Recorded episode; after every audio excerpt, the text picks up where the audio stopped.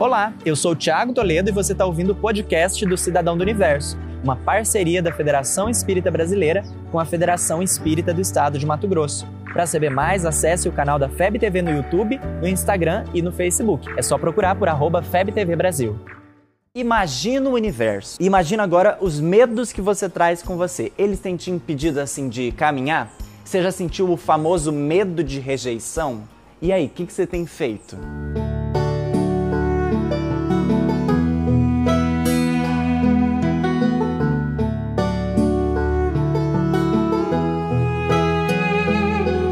Todo mundo no mundo já sentiu esse medo pelo menos uma vez na vida, o da rejeição, o de não ser amado de volta ou simplesmente de não ser aceito. O medo de não se sentir acolhido, de não fazer parte da galera, o medo de ser rejeitado mesmo por quem a gente ama, como nossos pais, familiares, amigos. Por nos sentirmos devedores de alguma coisa, podemos sentir que não estamos atendendo às expectativas em nós depositadas, sabe? Quando eu não estou em um relacionamento ou quando eu estou entrando em um relacionamento, o medo de não ser ser amado pelo que sou, pelo que tenho, pelo que trago para oferecer. Você já se sentiu assim com medo de ser rejeitado? Se sim, seja bem-vindo aqui ao nosso clube. O que podemos nos fazer é nos perguntar agora o que fazer com esse medo. São medos comuns, mesmo naturais, mas que não devem nos fazer paralisar. O medo tem uma função psicológica de nos propiciar segurança. É graças a ele que a gente não sai por aí se colocando nas maiores enrascadas da vida. Está ligado, via de regra, ao instinto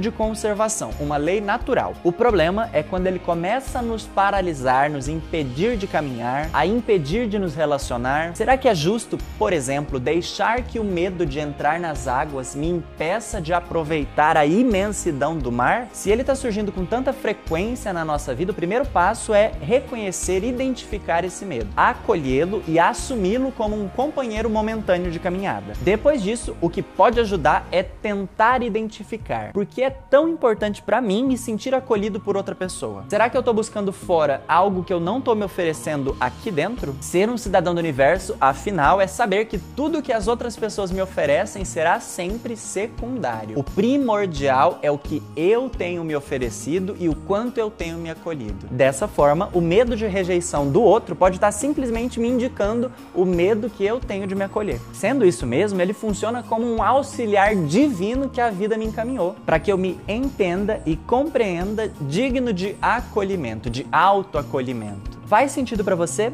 Como tem sido o seu processo de autoacolhimento? Você sente que ele pode ajudar a diluir esse medo de rejeição do outro?